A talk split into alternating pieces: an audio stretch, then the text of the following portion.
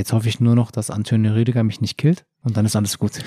Das, wahrscheinlich schaffst du es heil zur WM und dann kommt das erste DFB-Training und Toni Rüdiger sagt, ich habe mir gerade mal deine Top 11 angehört im Phrasenmäher.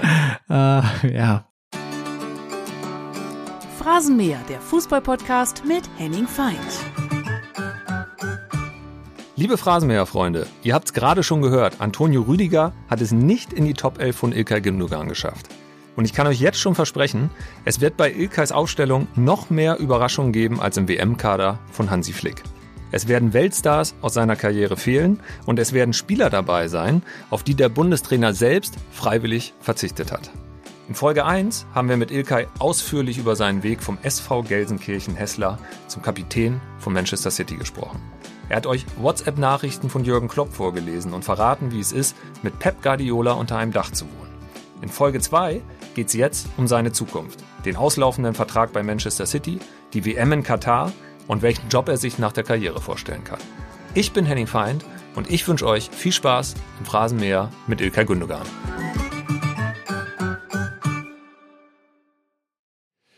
Lieber Ilka, wir haben die Pause gerade genutzt und über eine große Leidenschaft von dir gesprochen. Und zwar ist das der Football Manager, eine äh, Fußballsimulation, in der du einen Club übernommen hast. Wen betreust du da und wie erfolgreich bist du? Ich betreue den ersten FC Nürnberg in der zweiten Liga und nach der Hinrunde stehe ich gerade auf Platz 1. Sensationell. Hast du dir da so eine Weltauswahl wie bei Man City zusammengekauft oder ich, musst du das Budget einhalten? Ich wünschte, ich wünschte, aber so viel Budget hat man leider nicht. Ich glaube, ich hatte nicht mal eine halbe Million am Anfang. Dementsprechend äh, muss man erstmal mit dem klarkommen, was man hat und dann, wenn man was verkauft, vielleicht zuschnappen. Aber ich muss ehrlicherweise gestehen, dass Football Manager ist schon so in den letzten ein, zwei Jahren, würde ich sagen, schon irgendwo eine Passion auch von mir. Und am meisten Spaß macht's, äh, finde ich, wenn man, wenn man gemeinsam mit Freunden spielt, online. Und äh, genau das machen wir gerade mit einem meiner besten Kumpels aus Deutschland. Er betreut den HSV. Und, und ist auf Platz? Zwei. Oh, okay. ja. zwei. Aber beim HSV ist immer entscheidend, wo man im April ist und nicht jetzt. Das stimmt, ja. Er hat schon gesagt, es ist nicht so leicht, aber es macht ziemlich viel Spaß und man kommt dadurch auch wieder mehr in Kontakt mit seinem besten Kumpel, telefoniert zwischendurch und spricht über gewisse Dinge, auch ähm, abseits von Fußball. Ist schon äh, ein schöner Zeitvertreib. Wer sind da die besten Spieler in deiner Mannschaft aktuell? Ich habe ähm, Erik Schuranov vorne drin, der ziemlich viele Tore macht. Dua, auch kein schlechter.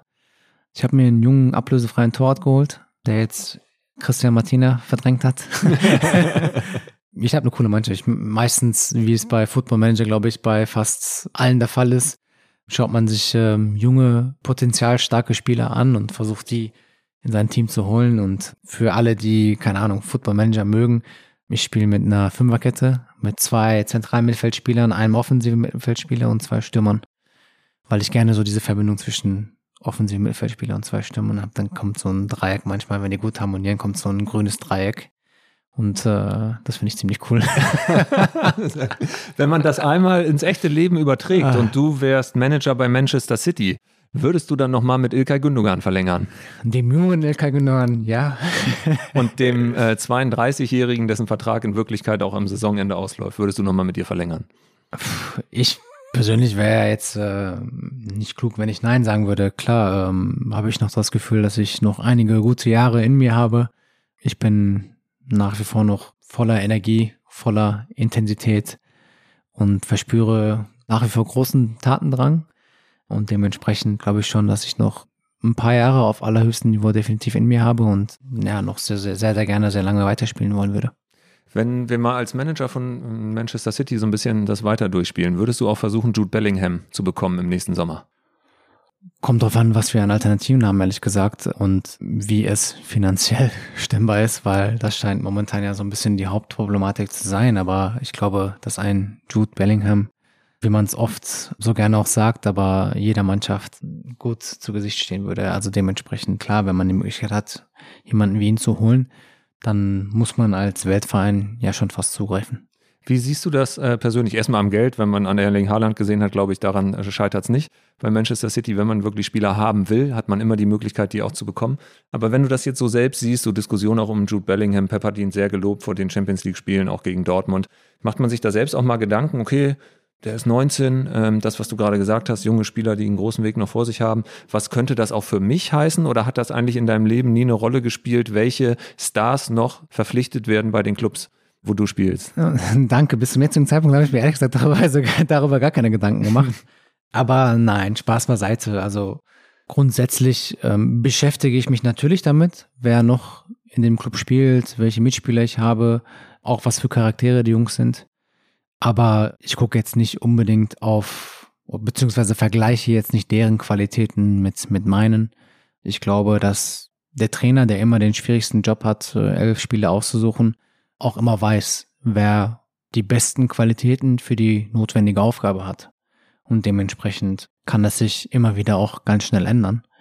Und bei uns bei City, wir haben sowieso 20, 21, 22 Spieler auf Top-Niveau. Und dann machst du vielleicht mal zwei Spiele und sitzt eins wieder draußen, weil einfach auch rotiert wird und weil so viele Spieler da sind, die so viele Dinge mit sich bringen, dass das auch ein Stück weit normal ist. Und das ist vielleicht sogar nicht nur hier bei uns so, sondern im, im modernen Fußball auch mittlerweile so, dass du nicht mehr diese elf, zwölf, vielleicht 13 Spieler hast, die eigentlich immer auf dem Platz stehen, sondern dass du auch fast eine komplette Bank mittlerweile auch hast, die in der ersten Elf spielen können. Du hast in der letzten Saison äh, so ein paar wichtige Spiele auch nicht von Beginn an gemacht, warst damit auch nicht zufrieden. In dieser Saison hast du alle wichtigen Spiele gemacht, sowieso fast alle Spiele gemacht. Inwieweit würdest du denn selbst auch gerne bleiben und, und gab es schon Gespräche mit dem Club oder wann wollt ihr euch zusammensetzen? Ja, man, man geht ja immer so ein bisschen erstmal auf Tuchfühlung. Es gab, glaube ich, schon Kontakt zumindest, beziehungsweise man steht eigentlich im ständigen Kontakt, jetzt mhm. nicht mit mir, aber mit, mit, mit den Beratern, mit den zuständigen Leuten vom Club. Das ist jetzt nicht anders. Ich fühle mich extrem wohl. Ich meine, ich bin jetzt der Kapitän dieser Mannschaft und äh, dementsprechend habe ich noch mehr Verantwortungen als sonst und kann mir natürlich durchaus vorstellen, hier auch noch länger zu bleiben, definitiv. Inwieweit wird da auch die Zukunft vom Pep eine Rolle spielen? Denn dessen Vertrag läuft auch aus und es ist auch noch nicht klar, ob er verlängert oder nicht. Wird das auch eine entscheidende Rolle spielen, dass du das auch wissen willst, wer ist denn überhaupt Trainer? Das wird eine ziemlich große Rolle spielen. Also nicht nur zum einen, ob Pep nach wie vor hier sein sollte, sondern auch, wenn nicht, wer kommt. Für mich, wir haben es ja vorher schon besprochen, war es immer am wichtigsten, wer der Trainer ist. Wie plant der Trainer mit mir? Wie sieht der Trainer mich? Was für eine Wertschätzung hat der Trainer mir gegenüber? Das sind so Dinge, die man mit finanziellen Dingen oder anderen Dingen gar nicht messen kann das war für mich als Fußballer immer das Wichtigste. Und dementsprechend bin ich auch neugierig, was äh, ab nächsten Sommer auch, auch passieren wird. Wir sitzen ja hier in den äh, City Suites, wo du Tür an Tür mit Pep Guardiola wohnst. Also ich kann mir irgendwie noch nicht vorstellen, dass ihr hier beide auszieht nächsten Sommer. Ob Pep auszieht, wenn Tuchel einziehen würde wäre das auf jeden Fall ein Trainer, der hohe Wertschätzung hat. Und wenn man gerade mal auf den Markt guckt, welche, welche Trainer für die höchsten Aufgaben sind da verfügbar, glaube ich, muss sich Thomas da auch keine Sorgen machen. Äh, du dir selbst, aber auch nicht. Denn es gibt genügend Vereine, die dich wollen. Und wir haben dir ein Jobangebot schon mitgebracht und hören einmal, was dein ehemaliger Trainer und heutige Vorstandsvorsitzende des ersten FC Nürnberg, Dieter Hecking, zu sagen hat. Also Ilkay, nachdem wir uns ja längere Zeit nicht gesprochen haben, jetzt bei diesem Phrasenmäher-Gespräch bist du also mittendrin. Und ist ja klar, welche Frage ich dir jetzt stelle. Wann kann ich dich endlich bei mir im Büro sitzen haben für die Vertragsunterschrift, wenn du bei Man City aufhörst? Also ich höre, dass dein Vertrag ausläuft. Es gibt viele Vereine, die um dich buhlen, aber der erste FC Nürnberg sollte immer noch an deiner ersten Stelle stehen. Also melde dich einfach bei mir und äh, wir kriegen da sicherlich was geregelt. Bis dann. Ich würde gerne wissen, welche Rolle er mich verpflichten wollen würde. Will er mich tatsächlich noch als Spieler haben oder? Ich sag mal ehrlicherweise, im nächsten Sommer wird es ein bisschen schwierig vielleicht, als Spieler zurückzukehren. Alles andere, was danach kommt, ist schwer zu beantworten. Also ähm, ich kann mir durchaus vorstellen, zum ersten FC Nürnberg in welcher Rolle auch immer irgendwann zurückzukehren, weil ich mit dieser Zeit unfassbar tolle Dinge verbinde, weil ich mit dem Verein unfassbar tolle Menschen verbinde weil ich die Stadt auch sehr mag. Aber realistisch gesehen, in, in welcher Rolle muss man dann, muss man dann mal vielleicht mal schauen. Wir haben eine große Facebook-Community vom Phrasenmäher und ich habe dir eine Frage mitgebracht von Michael Wolf. Kannst du dir eine Rückkehr in die Bundesliga vorstellen und kannst du dir vorstellen, nochmal für den BVB zu spielen? Ja, schon. Ist jetzt vielleicht nicht das Realistischste, ehrlich gesagt, aber es könnte durchaus nochmal passieren, definitiv. Ich meine, ich bin in der Bundesliga groß geworden. Ich habe dort meine ersten Schritte gemacht. Ich schaue die Bundesliga heute noch Vielleicht sogar mehr als jemals zuvor. Und dementsprechend kann ich mir schon noch vorstellen, irgendwann nochmal in der Bundesliga zu spielen. Aber es muss schon was Reizvolles sein. Muss dein neuer Verein äh, so gut sein, dass du auch um den Champions League-Titel mitspielen kannst? Ist das der Anspruch, den du noch hast, dass du sagst, da will ich schon eine gute Rolle spielen? Du sagst neuer Verein, aber man weiß ja noch Nein, nicht, was genau. passiert. Aber, aber ist, das, ist das einfach so, wenn man, wenn man sich damit auseinandersetzt, auf welchem Level man noch Fußball spielen will? Du bist, äh, wie gesagt, gerade Ja. 32 geworden, aber du lieferst äh, nicht nur jede Woche, sondern alle drei Tage in dieser Saison absolut herausragende Leistungen ab. Ja, also ähm, ich will ab nächstem Sommer nach wie vor noch sehr, sehr gerne in der Champions League eine, eine wichtige Rolle spielen, definitiv. Wir haben in, zum Ende der ersten Folge eine Frage von Nobby Dickel gehört, die aufs Champions League Finale zwischen Dortmund und Bayern 2013 abzielt. Die hören wir uns nochmal an. Hallo Ilkay. Also erst einmal äh, schöne Grüße aus dem wunderbaren Dortmund. Du kennst es ja auch ganz gut und Glückwunsch zu deiner Karriere. Wirklich beeindruckend. Aber jetzt kommen wir zum Kern meines Anrufes. Also, Ilkay, ich habe eine Frage an dich. Wie wäre damals eigentlich das Champions League Finale ausgegangen, wenn es damals schon einen Videoschiedsrichter gegeben hätte? Ich bin gespannt auf deine Antwort. Viele Grüße, dein Freund Nobby. Ja, äh, ich glaube, es wäre anders ausgegangen. Ganz ehrlich, ich glaube schon. Also bei mir im Kopf ist noch sehr real die Szene von Dante gegen, gegen Marco Reus beim Elfmeter, ähm, wo er ihm mit den Stollen in, ich weiß gar nicht, ob das Magengegend war oder, oder noch der Oberschenkel, aber zumindest ziemlich hart trifft. Ich, ich glaube, Dante hatte sogar schon gelb. Er hatte schon gelb, ja. Also eigentlich ist es eine glatte rote Karte, meiner Meinung nach. Äh, Aber zumindest eine, eine gelbe hätte es sein müssen eigentlich. Mit dem Video Assistant hätte es jetzt natürlich keine gelbe mehr gegeben, glaube ich. Also ich- So ist die Regel, glaube ich, ne? Außer es ist klar rot. Zweite gelbe hätte es wahrscheinlich nicht gegeben, aber klar, wenn man, wenn man Elfmeter bekommt, das 1-1 erzielt und vielleicht sogar noch ein Mann mehr gewesen wäre, 20 Minuten vor Schluss, meine ich, dann hätte man natürlich viel bessere Chancen gehabt, als so wie es jetzt äh, verlaufen ist. Aber gut, gab es damals nicht, ähm, leider. Es gab noch Ja. eine andere Szene. Äh, Ribéry hat mal seinen Ellbogen im Zweikampf mit Lewandowski ausgefahren. Da wäre der Video Assistant wahrscheinlich auch noch mal kurz zum Monitor gelaufen und hätte sich das angeguckt. Ja, höchstwahrscheinlich ja. Ich habe die Szene jetzt ehrlich gesagt gar nicht mehr so im Kopf, aber der Ellbogen hat nichts im Gesicht zu suchen. Ehrlicherweise habe ich, obwohl wir das Spiel verloren haben, habe ich trotzdem noch ähm, positive Erinnerungen. Nicht nur über das Finale, auch an dem, über das, was danach passiert ist. Wir hatten trotzdem noch eine schöne Feier mit den gesamten Familien, mit allen Leuten im Club. Also trotz des verlorenen Finals war es trotzdem noch schön. Aber ich glaube, was bemerkenswert war, war der Lauf ins Finale, waren die ganzen Spiele unterwegs, die man gesammelt hat, sei es die zwei Madrid-Spiele im Halbfinale, sei es dieses berühmte Malaga-Spiel ähm, zu Hause. Santana. Ja, also die ganze Champions League-Saison in dem Jahr war eigentlich unfassbar und ich meine, wer hätte uns so getraut, dass wir, dass wir in dem Finale stehen äh, mit dem großen FC Bayern. Und klar wäre das das i-Tüpfelchen gewesen, aber pff, die Erinnerung daran ist nach wie vor noch so schön, dass das das verlorene Finale zumindest äh, ein bisschen besser macht. Du hast äh, in dem Finale, was ihr 2-1 verloren habt, äh, die Bayern sind in Führung gegangen durch Mandzukic, dann hast du per Elfmeter nach der äh, Dante-Reus-Szene den Ausgleich gemacht und dann hat Arjen Robben das 2-1 gemacht. Bei dem Elfmeter, war das ein Moment, wo du so nervös warst wie nie zuvor in deiner Karriere oder war das ein Moment, wie hast du dich da gefühlt, als du da den Ball auf den Punkt gelegt hast im Champions League-Finale in Wembley? Ich war nicht nervös, ich war angespannt, aber jetzt positiv angespannt, ehrlich gesagt. Jetzt nicht, äh, nicht wirklich nervös und äh, beängstigt. Ähm, ich habe einfach gemerkt, der Moment ist gekommen, wo ich mir den Ball nehmen muss. Also ich, Marco lag, glaube ich, noch teilweise auf dem Boden und, und Robert hat vielleicht so ein bisschen gezögert, jetzt äh, den Ball zu nehmen. Ich habe nach rechts geschaut, ich habe nach links geschaut, keiner war so richtig so und dachte mir, komm, nimm ihn dir einfach. Und dann habe ich mir einfach den Ball geschnappt und habe deutlich gemacht, dass ich den Elfmeter nehme und äh, wusste vorher auch schon eigentlich, in welche Ecke ich schieße. Und obwohl der Elfmeter jetzt nicht der beste Elfmeter war, ist Manu in die andere Ecke gesprungen und das war der Ausgleich. Also es war trotzdem ein sehr schöner Moment, ähm, gerade auch ähm, direkt vor unserer Kurve in Wembley und äh, meine Kumpels waren auch alle in, genau in der Kurve, die standen da drin. Wie viele Leuten hattest du Tickets besorgt? Puh, Nicht so vielen, wie man vielleicht denken würde. Ich glaube insgesamt 20. Mhm. Finde ich, geht noch für so ein Champions League-Finale.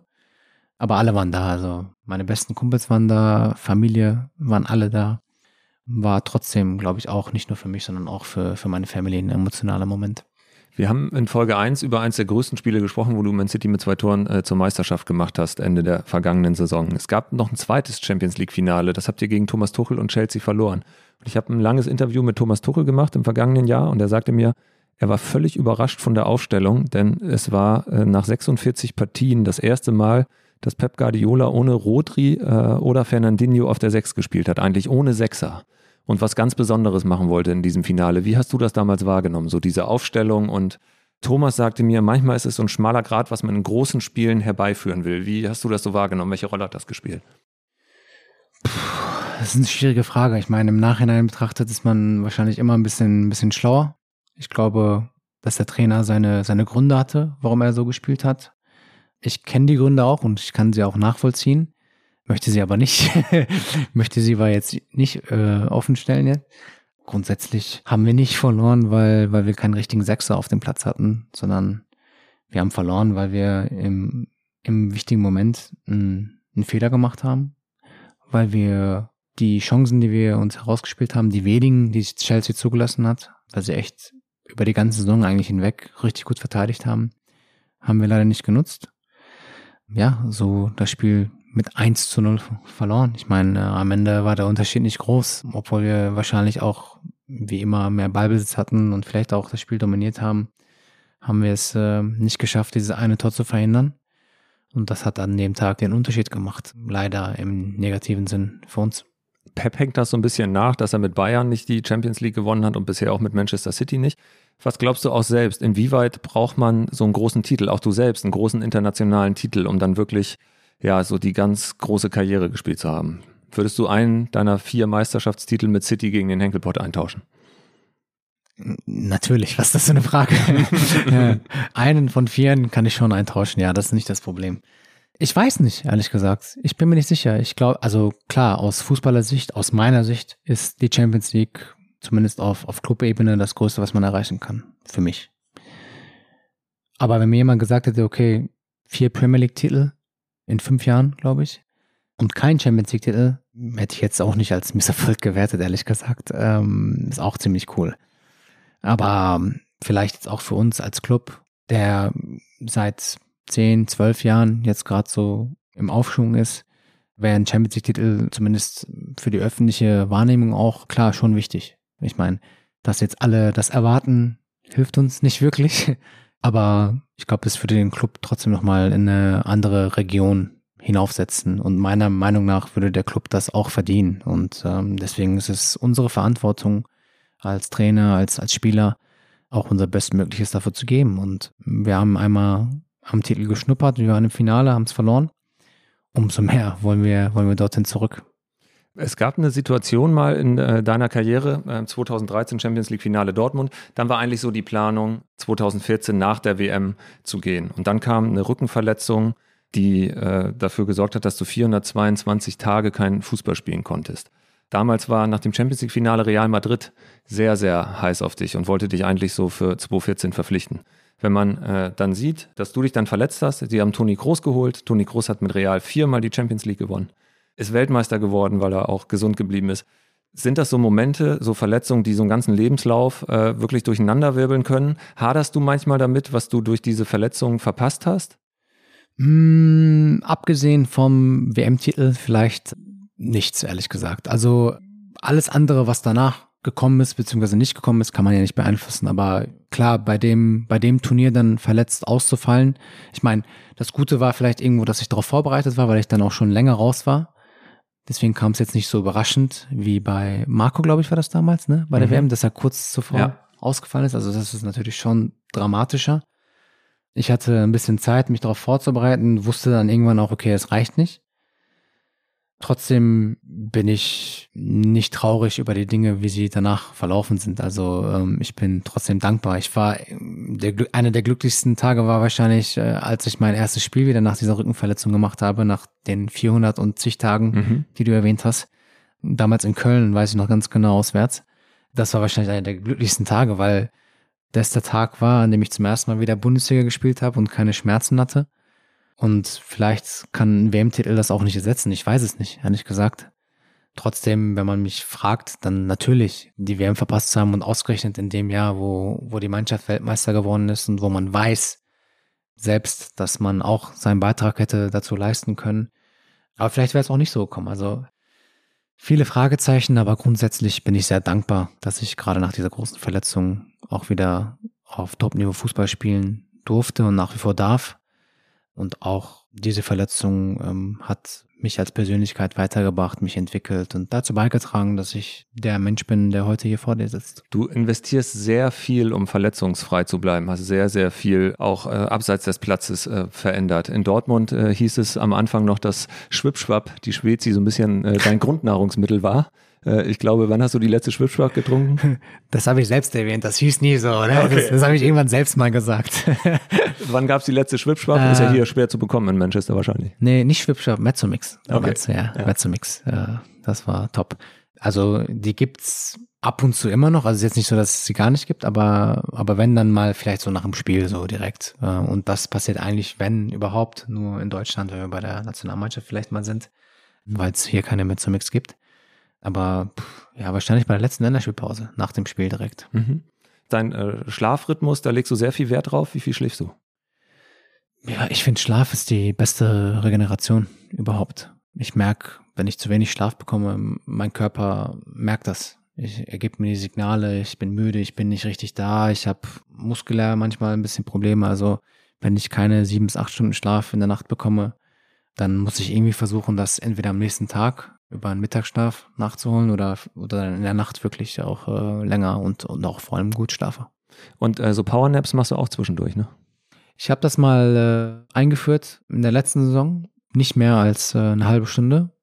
Und wenn ich nach wie vor noch das Gefühl habe, ich bin doch ein bisschen müde, habe letzte Nacht nicht so prickelnd geschlafen, dann mache ich das hin und wieder immer noch, aber auch nicht jeden Tag. Handykonsum auch runtergefahren? Ja, aber das ist wahrscheinlich auch vielleicht ein bisschen altersbedingt. weil? Ja, weil wenn man jünger ist, dann hängt man viel auf Social Media rum und äh, da, kann, da kann man sich ja verirren, auch über mehrere Stunden, ehrlich gesagt. Mittlerweile ist das bei mir deutlich weniger geworden. Lass uns einmal über dein hoffentlich größtes Spiel, was noch kommt, sprechen. Wir äh, kommen mit dieser Folge unmittelbar vor der Weltmeisterschaft raus. Und eigentlich war gar nicht sicher, ob du diese WM noch mitspielst nach der EM. Hattest du darüber nachgedacht, äh, aus der Nationalmannschaft zurückzutreten? Und dann hast du ein Gespräch mit Hansi Flick gehabt, was ganz wichtig war. Was habt ihr da besprochen und was hat zur Entscheidung geführt, ich spiele die WM, ich trete nicht zurück? Naja, ich habe es vorher schon erwähnt gehabt. Ich glaube, woran du dich immer misst als Fußballer, ist die Wertschätzung, die du bekommst. Und an allererster Stelle ist das die Wertschätzung vom, von deinem Trainer aus dem ersten Gespräch heraus mit Hansi habe ich ja auch gleich verspürt. Und ähm, ich meine, das dann in die Praxis umgesetzt mit den Maßnahmen direkt danach. Umso mehr. Ich meine, ich habe nicht jedes Spiel gespielt, aber ich habe immer das Gefühl gehabt, okay, da ist jemand, der kennt meine Stärken, der weiß, wie ich ticke, der setzt sich mit mir auseinander, der erklärt mir Dinge. Ich glaube, dass das eine Eigenschaft ist, die seinesgleichen sucht. Also ich habe kaum einen Trainer erlebt, der wirklich so kommunikativ so Gutes in 1 zu 1 Gesprächen und auch in, in, innerhalb, innerhalb der Mannschaft ähm, wie, wie Hansi. Das hat bei mir dazu geführt, dass ich einfach das Gefühl hatte, okay, zum einen habe ich noch nicht das in der Nationalmannschaft gezeigt, was ich gerne gezeigt hätte. Und zum anderen habe ich einen Trainer, der mich wertschätzt, der viel von mir hält und der mich auch nach wie vor als Teil seiner Mannschaft sieht. Und ähm, das im Zusammenspiel, da, da gab es dann irgendwann äh, keine Frage mehr, dass ich weitermache. Mit welchem Anspruch fährst du selbst zur WM? Mit dem Anspruch, meinen Beitrag dazu zu leisten, dass wir ein richtig gutes Turnier spielen. Würdest du akzeptieren, wenn du erstmal äh, auf die Bank musst und nicht in der Startelf gegen Japan stehst? Also ja, das würde ich, das würde ich akzeptieren. Aber generell bin ich jemand, wenn ich es nicht verdiene zu spielen, dann, dann, dann ist es umso leichter. Also ich glaube, ich habe eine relativ realistische Selbsteinschätzung. Und ich weiß, dass wenn jemand gerade besser ist, sei es besser in Form oder generell der bessere Fußballer oder der Mannschaft mehr geben kann als ich, dann habe ich kein Problem damit, auch an der Seitenlinie zu sitzen und äh, meine, meine Jungs zu supporten. Und wenn ich dann die Chance bekomme, meinen Beitrag selbst dazu zu leisten. Auf jeden Fall. Also wir haben am Anfang darüber gesprochen. Ich nehme mich nicht für zu wichtig. Und dementsprechend äh, habe ich auch kein Problem, falls das so eintreten sollte, äh, umzusetzen. Gehst aber schon davon aus, dass du spielst. Ja. also ich sag mal so, wenn ich im ersten Spiel nicht spielen würde, wäre ich schon ein bisschen enttäuscht, aber es gibt mehr als nur das erste Spiel bei der WM. Wenn man die Diskussion, die in Deutschland jetzt immer lauter wird, logischerweise vor der WM äh, verfolgt, dann ist es ganz oft so bei der äh, im Mittelfeld, wo wir ja äh, wirklich herausragend gut besetzt sind, dann heißt es in Deutschland immer, ja klar, äh, Goretzka, Kimmich auf der 6 und ja, Gündogan, ja, super Spieler, aber ja, kann auch erstmal auf die Bank. Das ist so ein bisschen so das, was oft transportiert wird. Äh, inwieweit Vermisst du äh, vielleicht die Wertschätzung für das, was du äh, geleistet hast? Du bist Kapitän von Manchester City. Das hat es noch nie gegeben, dass ein deutscher Kapitän hier ist und vor allem äh, von einer Mannschaft, die seinesgleichen sucht. Beschäftigt dich das vielleicht, dass dein Standing in Deutschland nicht so ist, als wenn du vielleicht bei Bayern spielen würdest? Ehrlich gesagt weiß ich gar nicht so sehr, ob ich dir da recht gebe, was du da gesagt hast. Also, dass Goretzka Kimmich direkt mal so gesetzt. Also ähm, mag sein, dass vielleicht viele Bayern-Fans so denken, was auch normal ist und was auch verständlich ist, denke ich. Aber ich persönlich habe das Gefühl jetzt nicht so sehr, ehrlich gesagt. Ähm, ich finde schon, dass sich mein Standing jetzt in den letzten ein, zwei Jahren schon verbessert hat. Ich finde es irgendwo auch normal, vielleicht, dass Leute, die in der Bundesliga sind, überwiegend, äh, in Deutschland sind, sorry, überwiegend auf die Bundesliga schauen und vielleicht nicht so sehr auf das, was in England passiert, auch wenn die Premier League mittlerweile natürlich sehr, sehr attraktiv ist und sehr, sehr viele fußballbegeisterte Menschen auch äh, über die Bundesliga hinaus äh, Fußball schauen. Weil Wahrscheinlich ist es hier in England ähnlich. Also wahrscheinlich denken auch viele Engländer hauptsächlich darüber nach, was in der Premier League passiert und nicht so sehr, was in Deutschland zum Beispiel passiert. Mhm. Dementsprechend ist das vielleicht auch irgendwo normal. Für mich ist wichtig, wie meine Trainer und meine Mitspieler mich sehen und was für ein Standing ich dort in der Mannschaft habe. Und wenn das so ist, wie ich es mir wünsche und wie ich es erwarte, habe ich keine Zweifel dran, dass das auch ja reflektieren wird auf, auf die Leute außerhalb des Teams. Manuel Neuer hat klar gesagt, der Titel muss unser Ziel sein. Siehst du das genauso? Unser Anspruch sollte immer der, der höchste sein. Und wenn ich ehrlich bin, sehe ich keine Nation, die uns meilenweit voraus ist. Es gibt höchstwahrscheinlich sehr, sehr viele Mannschaften, die individuell auf Top-Niveau sind, die vielleicht auch ein bisschen besser besetzt sind individuell als wir. Aber am Ende gewinnt die beste Mannschaft. Und oft war es in den letzten Jahren so, dass die Mannschaft gewonnen hat, von der es man vielleicht nicht am meisten erwartet hätte. Und dementsprechend ähm, glaube ich schon, dass ähm, ganz, ganz viele Nationen auf relativ ähnlichem Niveau agieren werden. Dass die Weltmeisterschaft jetzt in der mitten in der Saison ist, wird vielleicht auch nochmal einen Unterschied machen. Aber zu erwarten ist es definitiv, dass wir eine sehr gute, ein sehr gutes Turnier spielen können. Und das sollte natürlich auch der Anspruch an uns selbst sein. Was hat Shinji Kagawa dir über Japan erzählt? Noch gar nichts, weil ich ehrlich gesagt nicht mit ihm äh, darüber gesprochen habe. Aber mittlerweile kennt man den einen oder anderen japanischen Spieler doch aus der Bundesliga. Sehr viele in der Bundesliga. Ähm, dementsprechend glaube ich schon, dass äh, Japan ein sehr, sehr schwieriger und unangenehmer Gegner sein kann. Wird das gleich entscheidend sein, Dago zu starten, damit man dann mit breiter Brust Spanien begegnet und nicht äh, in so eine Siegpflicht gleichkommt? Ja, am Ende ähm, hat man im, im, im schlechtesten Fall nur drei, drei Möglichkeiten und das ist gleich die erste. Also dementsprechend ist es wichtig, in ein Turnier gut zu starten und vor allem auch gut zu spielen. Das sollte an allererster Stelle der Anspruch sein gegen so einen unangenehmen Gegner wie die Japaner, die, glaube ich, technisch auf sehr hohem Niveau sein werden und auch ähm, sehr dribbelstark, sehr agil, ähm, sehr viel laufen werden. Es gibt keinen besseren Start, den ich mir vorstellen kann, als gegen so eine schwierige Mannschaft. Was stimmt dich zuversichtlich, dass ihr erfolgreicher seid als bei den letzten Turnieren, die nicht gut waren? Die WM 2018 Vorrunden aus und äh, bei der EM äh, letztes Jahr Achtelfinal aus gegen die Engländer in Wembley. Äh, da konntest du verletzungsbedingt äh, nicht mitspielen. Was stimmt dich zuversichtlich? Was hat sich bei der Nationalmannschaft auch unter Hansi Flick verändert, dass dir ein gutes Gefühl für dieses Turnier gibt? Ich glaube, dass wir als Mannschaft gefestigt sind, dass wir eine gute Basis haben, dass wir eine richtig gute Spielidee haben, dass wir mittlerweile oder zum jetzigen Zeitpunkt auch Spiele haben, die wirklich das Selbstvertrauen gerade in einem sehr, sehr guten Moment sind Und das müssen wir versuchen, auf das Turnier zu transportieren. Ich meine, im Turnier muss man immer ein gewisses Momentum, glaube ich, finden, um weit zu kommen. Und auf dieser Welle zu schweben, ist, glaube ich, äh, während eines Turniers extrem wichtig. Und das müssen wir einfangen. Das müssen wir versuchen. Wir müssen versuchen, diesen Moment wirklich zu entwickeln in den Tagen, die wir vorher haben und dann auch beibehalten. Und dann ähm, haben wir die Qualität, um jeden Gegner zu schlagen. Wir haben es gegen eine individuell sehr stark besetzte englische Mannschaft in Wembley gezeigt, über 60, 70 Minuten. Wir haben es vorher auch in, in vielen Spielen immer wieder angedeutet. Wir hatten auch Rückschläge, die dazugehören, aus denen wir gelernt haben, noch lernen wollen, die aber auch so eine Mannschaft wie wir, die jetzt sich wieder ein bisschen neu besetzt, auch braucht. Mhm. Und dementsprechend haben wir alle Momente so ein bisschen durchlebt im letzten Jahr, würde ich sagen, so dass wir reif sind, um den besten Moment jetzt noch nachzuholen. Das wird eine sehr politische WM, wahrscheinlich die politischste WM, die es äh, jemals gegeben hat. Ihr wurdet äh, jetzt vorab auch bei der Nationalmannschaft so über die Situation in Katar informiert. Äh, wie wichtig ist es dir da auch äh, Bescheid zu wissen, was abseits des Platzes passiert? Wie sehr beschäftigst du dich damit? Ich glaube, generell ist es immer wichtig zu wissen, was gerade passiert, wo man, wo man sich äh, hinbegibt. Ähm, ich meine, es wird auch öffentlich so viel darüber geredet, diskutiert und so viele Dinge erwähnt, auf die man als Spieler oder Trainer auch schwer Einfluss hat. Am Ende des Tages ist es, ist es eine WM, auf die sich wir Spieler sehr freuen. Es war, es ist immer ein Kindheitstraum gewesen, eine WM zu spielen. Und ist nach wie vor ein Traum. Also ich gehe da ehrlicherweise jetzt auch mit positiven Gedanken auch in diese WM, weil ich mich extrem auf dieses sportliche Turnier freue.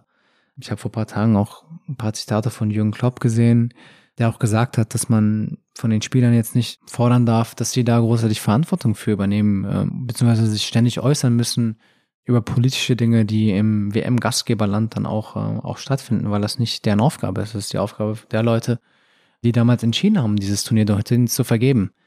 Was ich ziemlich zutreffend finde, ehrlich gesagt, aber grundsätzlich, klar, ähm, wollen wir natürlich als Menschen, als gute Menschen, wollen wir, dass es überall gute Bedingungen für die Menschen gibt. Und das in Katar genauso wie in Deutschland, wie in England, wie in der Türkei, überall. Mhm. Du erhebst deine Stimme trotzdem und, und machst klar auch, wofür du stehst. Hast, was ist die Message, die dir auch wichtig ist als erfahrener Spieler, wenn es nicht nur um das Ergebnis geht vor Katar? Dass man schon sich im Klaren ist, was um einen herum passiert, dass man als jemand, der in der Öffentlichkeit steht, auch irgendwo gewisse Verantwortung hat, wie man sich gibt, wie man sich benimmt, wie man sich verhält, wie man miteinander umgeht. Aber das ändert sich nicht durch Katar. Das ist überall so. Das sollte immer so sein. Ich persönlich habe jetzt nicht das Gefühl, dass ich mich für Katar irgendwie ändern muss. Mhm. Inwieweit findest du es so äh, gerecht, wenn wirklich auch junge Spieler dazu fast genötigt werden, sagtest du eben, da ne, bist du so bei Kloppo. Also ihr seid nicht diejenigen, die die Lage da verändern können, ihr könnt darauf hinweisen, aber nicht, es wäre auch zu viel verlangt, wenn ihr andauernd euch äußern sollt. Ist das so? Finde ich teilweise auch nicht okay, ehrlich gesagt, weil ähm, was will man erwarten von einem 18-, 19-Jährigen, der unter guten Bedingungen aufgewachsen ist, groß geworden ist, der vielleicht auch mit Negativerlebnissen nie so wirklich äh, in Berührung gekommen ist, der vielleicht auch nicht wirklich weiß, was passiert über Deutschland oder England hinaus auf der Welt so sehr, der sich damit auch nicht auseinandersetzt, den es vielleicht auch nicht so sehr interessiert, weil das muss man ja auch respektieren. Also man kann ja nicht von jedem erwarten, dass er für alles, was auf der Welt passiert, Verantwortung übernimmt, beziehungsweise eine Meinung dazu hat. Mhm. Ist ja nicht so. Wir haben nicht eine Meinung zu allem, zu etwas, womit ich mich nicht auseinandersetze oder nicht will kann ich ja auch keine wirkliche Meinung dann auch entwickeln. Leben und leben lassen und falls jemand sich engagieren will, sehr, sehr gerne. Falls jemand was beizutragen hat, sehr, sehr gerne. Und wenn jemand nicht etwas beizutragen hat, dann ist es ja auch überhaupt kein Problem. Das sollte für jeden individuell geregelt sein. Es ist noch nicht klar, ob du weitermachst in der Nationalmannschaft danach. Es kommt aber noch ein großes Turnier, die Heim-EM 2024. Wann fällt da die Entscheidung, ob du weiter Nationalmannschaft spielst? Äh, reizt dich das, das noch mitzunehmen, nachdem du jetzt unter Hansi äh, ja auch eine, eine, wichtige Rolle spielst, äh, den Rückhalt da bekommst? Ist das schon klar, dass du auf jeden Fall weitermachen willst oder hängt das auch wirklich vom Turnierverlauf ab? Äh, ehrlich gesagt, äh, weiß ich es nicht. Ähm, es hängt mit Sicherheit irgendwo vom Turnier auch ein bisschen ab. Es hängt davon ab, wie auch die Planung vom Trainerteam nach dem Turnier ist. Grundsätzlich ist so eine Heim-WM natürlich, ähm, und 2024 ist ja jetzt auch nicht allzu, in allzu weiter Ferne. Und wenn ich es auf dem Niveau noch nach wie vor schaffe und, und verdiene und sportlich gebraucht werde, dann kann ich mir das so schon zum jetzigen Zeitpunkt zumindest vorstellen. Aber klar, man muss sich trotzdem mit den notwendigen Personen auseinandersetzen, die natürlich dafür die Planung machen. Und das ist vor allem, was das Sportliche angeht, das Trainerteam. Und schauen, wie die Gedanken dort sind. Wir haben eine Frage mitgebracht von äh, Michael Oenning, die beschäftigt sich vor allem mit der Zeit nach der aktiven Karriere. Hallo Illy, hier ist Michael Oenning. Nachdem du so viele gute Trainer jetzt in deiner Laufbahn gehabt hast, ist dir eigentlich ähm, schon mal der Gedanke gekommen, selbst Trainer zu werden nach deiner Karriere? Ja, definitiv. Den Gedanken gibt's. Da ist der Grundstein auch schon für gelegt durch äh, das Erreichen meiner B-Lizenz in diesem Jahr, am Ende der letzten Saison, äh, mit dem DFB. Aber da gibt's jetzt noch keine allzu konkreten Gedanken. Ich lasse das Ganze auf mich zukommen. Ich wollte jetzt diese B-Lizenz machen, um reinzuschnuppern, um vielleicht noch ein paar Dinge zu lernen grundsätzlich ist das schon, glaube ich, ein großer Switch, den man da im Kopf auch mental machen muss äh, zwischen aktiver Karriere und dann der Trainerkarriere. Und dementsprechend mache ich mir da jetzt auch keinen Zeitdruck. Hast du äh, Kontakt zu Nuri Shahin, der ja jetzt als Trainer gerade anfängt? Verfolgst du das, äh, seinen Weg? Äh, ich habe jetzt keinen großen Kontakt zu ihm selbst, aber ich verfolge das sehr, was da gerade abgeht. Ich habe erst gesehen, dass wir heute gewonnen haben. ja. Guckst du seine Spiele auch? Ich, wenn ich es äh, schaffe, versuche ich zu schauen, ja. Kannst du dir vorstellen, mal in der Türkei zu arbeiten? Puh.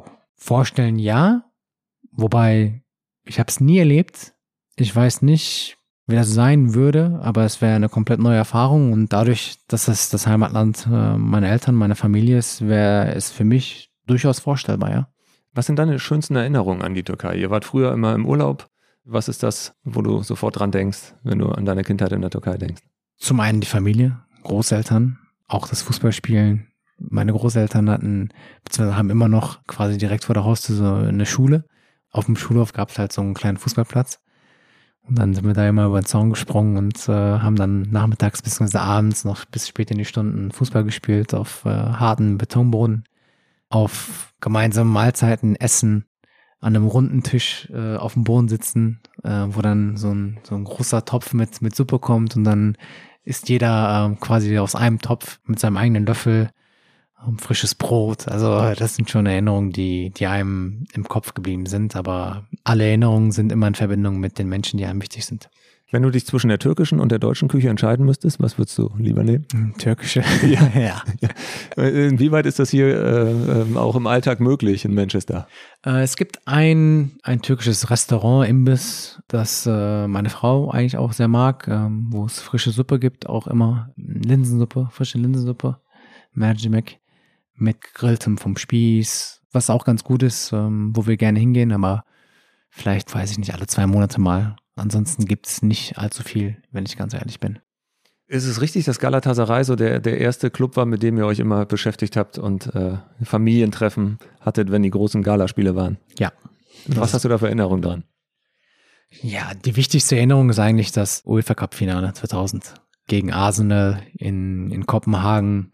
Wir saßen mit der ganzen Familie vom Fernseher, 20 Leute, alle Gala-Fans eigentlich, außer meine Mutter, die ist Fanat, saßen wir vorm Fernseher und haben mitgefiebert, ähm, haben uns nach dem entscheidenden Elfmeter dann auch in den Armen gelegen und Leute haben geweint und äh, waren mit sich selbst beschäftigt. Also es war eine sehr, sehr schöne Erinnerung. Wer war dein erstes Idol?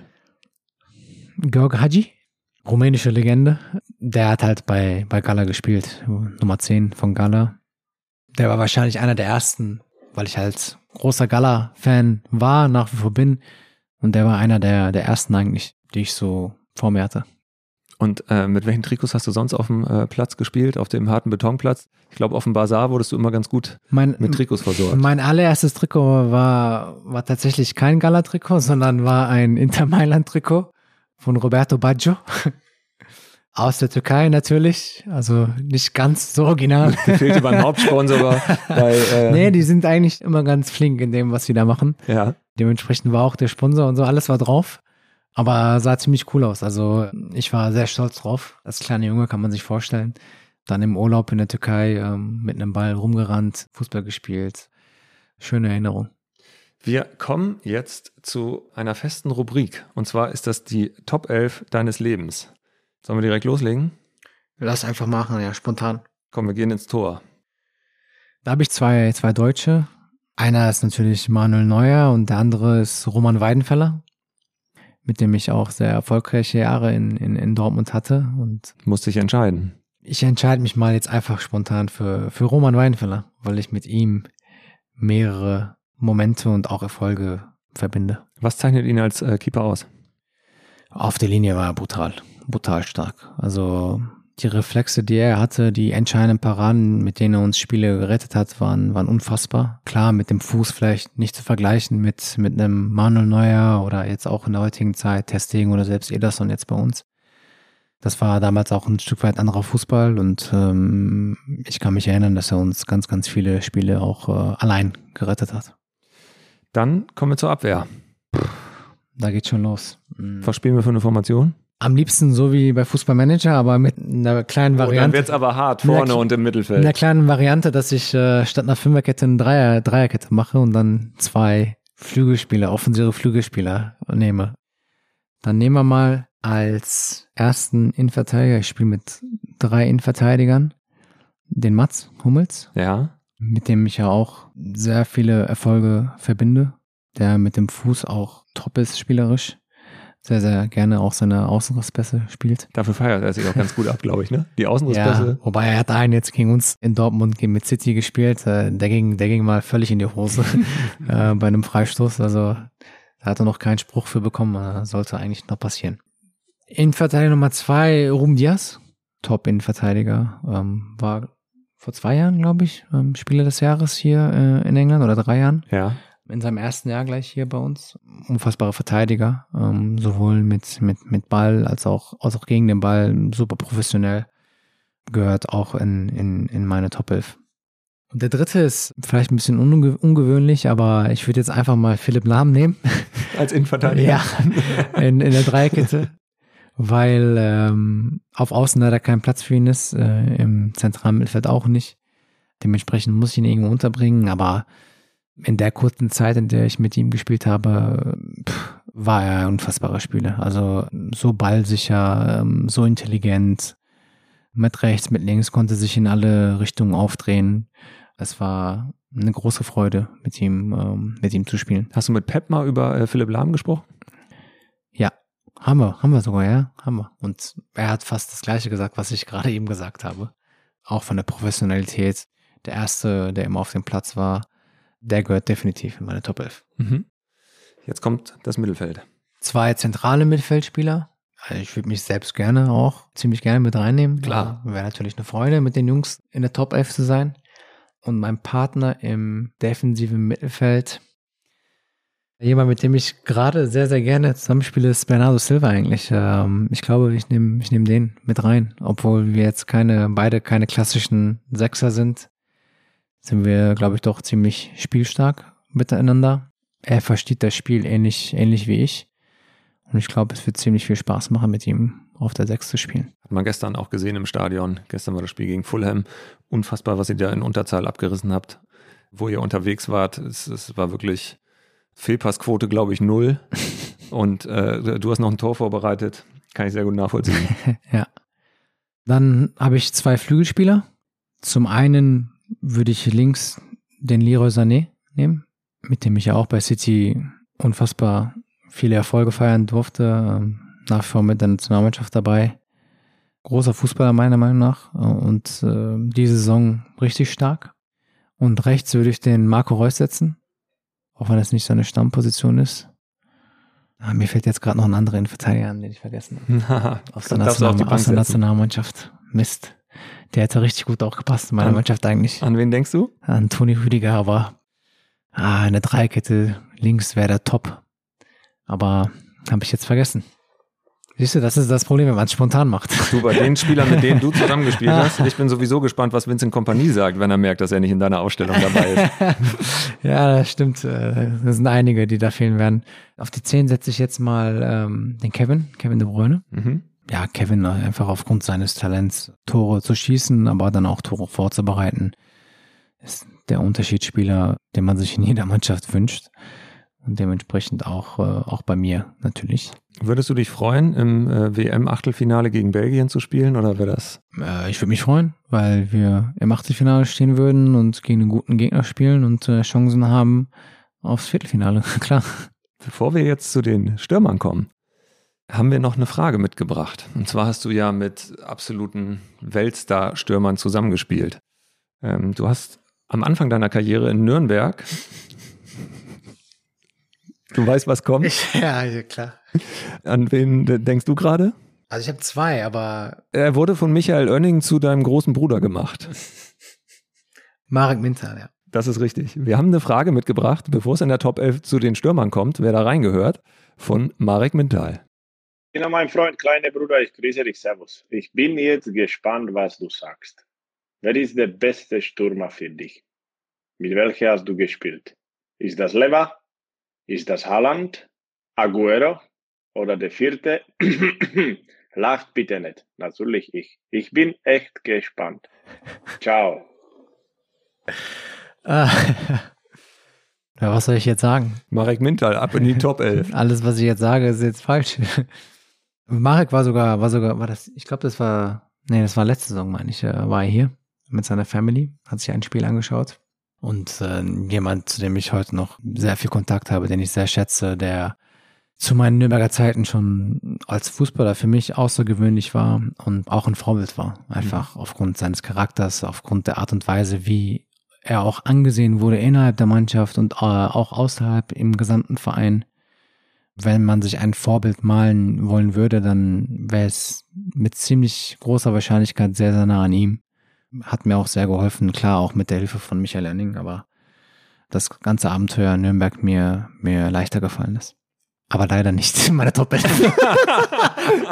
Bitte kill mich nicht.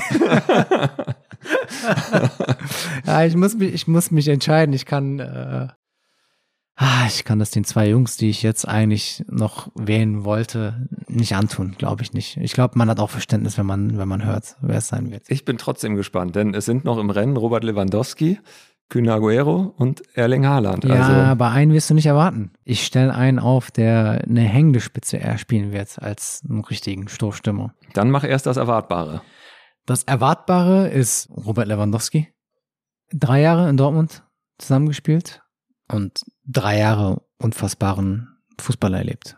Ich glaube, das war die Zeit, wo er aus einem normalen Bundesligaspieler zum Weltstar gereift ist und dann beim FC Bayern einfach, einfach so weitergemacht. Für mich eine große Ehre gewesen, mit ihm gemeinsam gespielt zu haben. Wenn ich daran denke, wie er Bälle festgemacht hat, die aus gefühlt 50 Metern Lufthöhe dann auch in den Strafraum hineingeflogen sind gegen zwei Riesenverteidiger und mit der Brust den Ball angenommen, direkt weitergeleitet oder verwertet. Also die vier Tore aus dem Real Madrid-Spiel im Halbfinale in der Champions League. Unfassbar. Und heute, noch, heute noch vielleicht sogar der beste Stürmer weltweit. Eine Position ist noch offen, jetzt überrascht uns alle. Ja, der Überraschende ist eigentlich nicht so überraschend, weil wir vorher schon über ihn gesprochen haben und äh, das ist Mario Götze der kommt auch noch in meine Top 11. Er so als hängende Spitze, als vielleicht sogar zweiter Spielmacher auch neben Kevin De Bruyne, aber ich habe schon anfangs von ihm geschwärmt als damals 18-Jähriger, als ich vom ersten FC Nürnberg nach Dortmund gegangen bin. Die Dinge, die er gemacht hat, es war einfach unfassbar. Ich habe es vorher noch nie bei irgendjemandem gesehen äh, und vor allem nicht bei einem 18-Jährigen. Das Bild habe ich heute nach wie vor noch so live vor Augen als wäre es damals gewesen und ähm, für mich definitiv ein Platz in meiner Top 11. Jetzt hoffe ich nur noch, dass Antonio Rüdiger mich nicht killt, dass er nicht da drin ist. Und dann ist alles gut. Das, wahrscheinlich schaffst du es heil zur WM, hast die ganze Marathonbelastung hinter dir und dann kommt das erste DFB-Training und erste Tüni Rüdiger sagt, ich habe mir gerade mal deine Top 11 angehört im Phrasenmeer. Äh, ja, es wäre eigentlich auch zu leicht gewesen, äh, Philipp Lahm äh, einzutauschen gegen ihn, weil der natürlich kein richtiger Innenverteidiger ist. Aber gut, ich habe mich jetzt so entschieden. Dann bleibt das jetzt auch so. Lieber Ilkay, ich bedanke mich für die Offenheit und für den Besuch im Phrasenmäher. Es gibt ja immer die Möglichkeit der dritten Folge. Da kommen wir mit Sicherheit nochmal drauf zurück. Ich wünsche dir in erster Linie vor allem, dass du gesund bleibst bei dieser unfassbaren Belastung, die ihr gerade absolvieren müsst. Und dann äh, bin ich sicher, dass wir ein herausragendes Turnier äh, erleben können und hoffentlich alle erleben werden. Und bedanke mich sehr, dass du dir die Zeit für ein Phrasenmäher und für die Phrasenmäher-Hörer genommen hast. Ich danke auch. Vielen Dank fürs Kommen. Liebe Phrasenmäher-Freunde, das war die zweite Halbzeit mit Ilka Gündogan. Ich hoffe, dass euch die beiden Folgen gefallen haben. Und wie ihr am Anfang von Folge 1 mitbekommen habt, wird nicht nur Ilkay bald Papa, sondern ich auch. In den nächsten Wochen steht für mich also eine andere Kugel im Mittelpunkt als sonst und von daher wird es die nächste Folge erst im neuen Jahr geben. Ich möchte mich einmal bei euch bedanken für das Feedback, was ihr mir auf allen Kanälen gesendet habt. Schreibt mir, was ihr euch wünscht, um für euch besser zu werden. Und ich möchte mich bei herausragenden Kollegen bedanken. Bei Simon Wimmeler und Daniel Sprügel von Maniac Studios, bei Christian Kühners und Jörg Weiler und allen Sportreportern vom Bild. Ich freue mich riesig auf alles, was kommt. Wir hören uns im nächsten Jahr im Phrasenmeer.